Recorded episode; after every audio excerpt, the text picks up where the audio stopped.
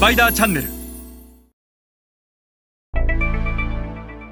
皆さんこんにちはスパイダーの森部です、えー今日はディストリビューターとの販売店契約の締結に向けてのステップについて、えーお話をします。でこ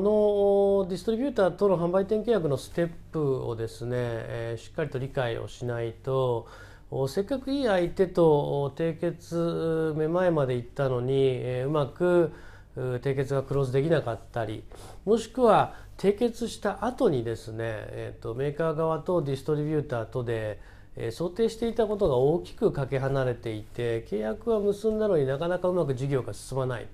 ということにもおつながりかねません。えー今日はあディストリビューターとの販売店契約の締結に向けての正しいステップについて一緒に学んでいきましょ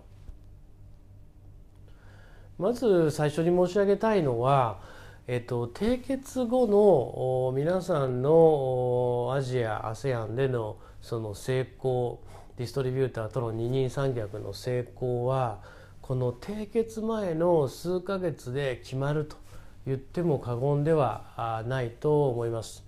でその締結前の数ヶ月どれだけ自分たちの戦略を相手に提示してでそれに対するフィードバックを議論をして、えー戦略を固めるかが締結後直ちにロケットスタートを切って、えー成果をしっかり上げていくとメーカーとディストリビューターお互いの期待値の乖離を極力少なくできるかにつながります。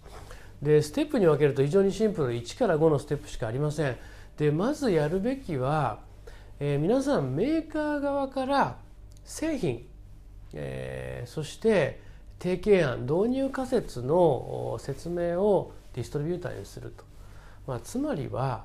皆さんがこの異国の地でどういうビジョンを持って何を実現したいのかそしてそれを実現するための方法論戦略はどういうものなのか、えーさらにディストリビューターには何を期待するのかと。いうことをここで明確に説明をするっていうことがものすごい重要です。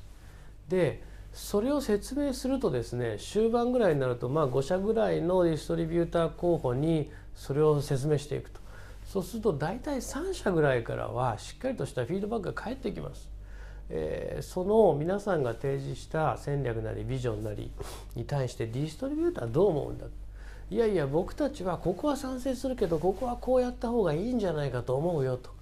でそのフィードバックを一緒になって検証をしていく協議していくでそれの繰り返しなんですよね。これを数ヶ月やって最終的には御社の方で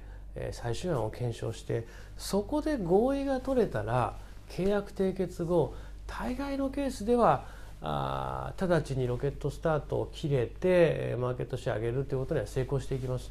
でこの3までの段階を経て初めて、まあ、記者の担当役員とディストリビューターといっても百数十億もしくは100億数百億前半の企業がほとんどですからオーナー社長と皆さんのメーカー側の担当役員とが実際に会って、えーまあ、調印式をしてで、えー最終合意に向けて契約書の、まあ、リーガル的な文言を揃えて実際には締結という話になるんですが、まあ、4番はイベントですよね。はっきり言って。パフォーマンスイベント。そして5番はリーガル的な、まあ、いわゆる契約書の文言法律的な文言の話なのでここの、まあ、4番5番の前のこの1から3のやり取りが非常に重要であると。これは、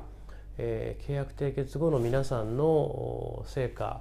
を本当に決めていくのでいかにこの1から3に、え神経を集中させるかということが重要だというふうに思います。それでは皆さんまた次回お会いいたしましょう。